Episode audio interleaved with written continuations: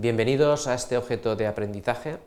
Mi nombre es Víctor Yepes y soy profesor del Departamento de Ingeniería de la Construcción de la Universidad Politécnica de Valencia. ¿Qué requerimientos son necesarios en la ejecución de los barrenos? Los objetivos de esta presentación son, en primer lugar, conocer el concepto de barreno, en segundo lugar, entender la importancia de una correcta ejecución de los barrenos. Y por último, comprender los factores más importantes que afectan a la ejecución de los barrenos. Para ello hemos dividido el contenido en cinco partes. Introducción, el diámetro del barreno, la desviación de la perforación, la profundidad del barreno y la estabilidad del barreno.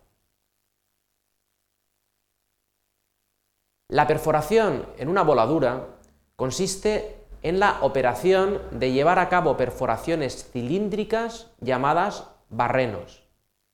Allí se alojan las cargas explosivas que se detonarán para conseguir una fragmentación óptima con mínimas proyecciones y vibraciones.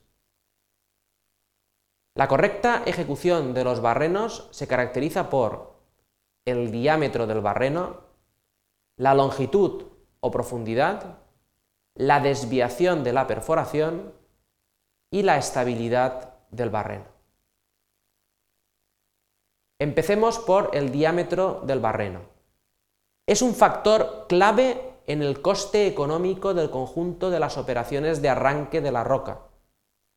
Se debe combinar con un esquema geométrico de los barrenos que permita una fragmentación adecuada para la carga, el transporte y la posible trituración.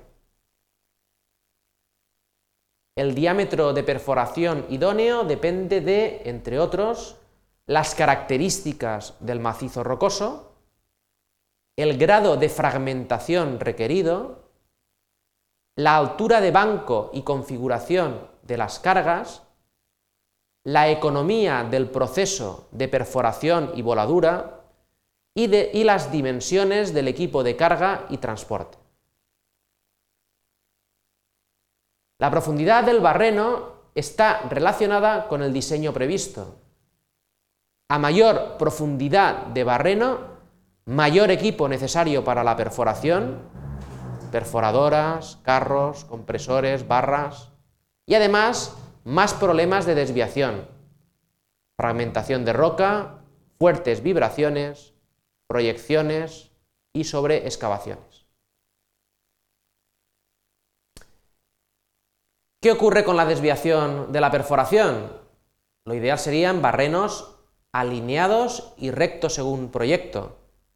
Para ello necesitamos barras de perforación rígidas, precisión del emboquillado, fuerza de avance, compatibilidad barra y boca y dispositivos guía. Esta desviación aumenta con la longitud de la perforación.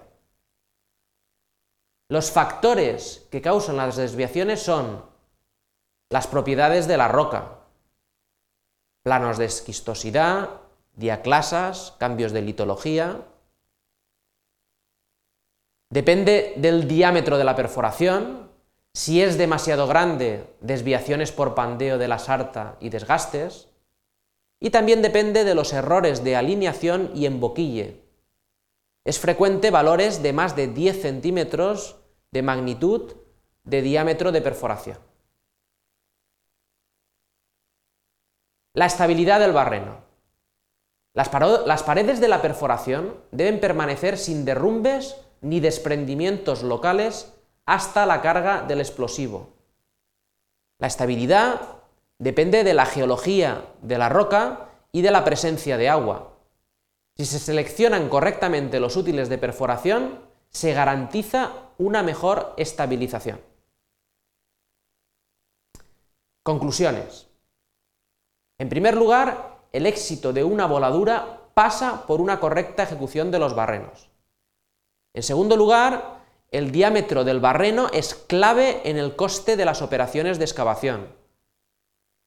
En tercer lugar, diremos que a mayor longitud de perforación, mayores desviaciones. Y por último, diremos que la estabilidad de un barreno depende no sólo de las condiciones de la roca, sino también de la correcta elección de los útiles de perforación. Muchas gracias por su atención.